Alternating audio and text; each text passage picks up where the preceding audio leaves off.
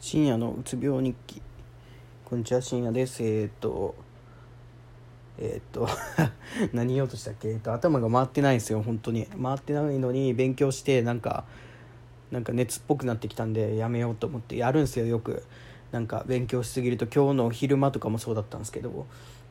過去も1年分解いて、えー、と理科というか専門科目と解いてでその後にやる気なくなってボコッとしょってでそこからまあやるやるかと思って数学やったら1個間違えて計算ミスをすごい何回もやってイライラしだしてでも解かんといかんと思っていろいろいっぱいもう1年分やってでなんかもうもうなんか終わったというか もう無理ってなって帰ってきたんですよ。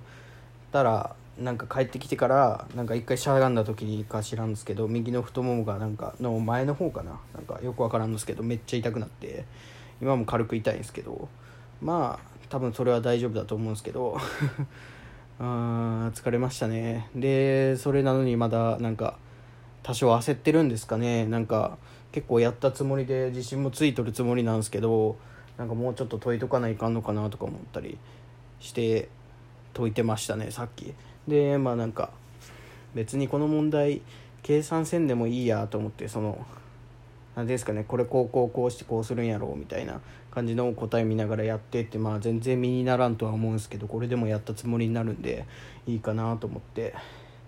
家ではそういう勉強をしようかなと思います。それかまあ教科書ちょっと読んで理解するとか。いやそれの方がしんどいな。うん家ではやっぱりだらだら覚えるような感じですかね。ちょっとのことを。BCC とか FCC とか HCP とか HCP だったっけ？あれのなんかめんどくさいんですよねもういろいろ。あーって。英語がいっぱい出てきたりもうやだ。ってことで頑張ります。あと20日ぐらいかな。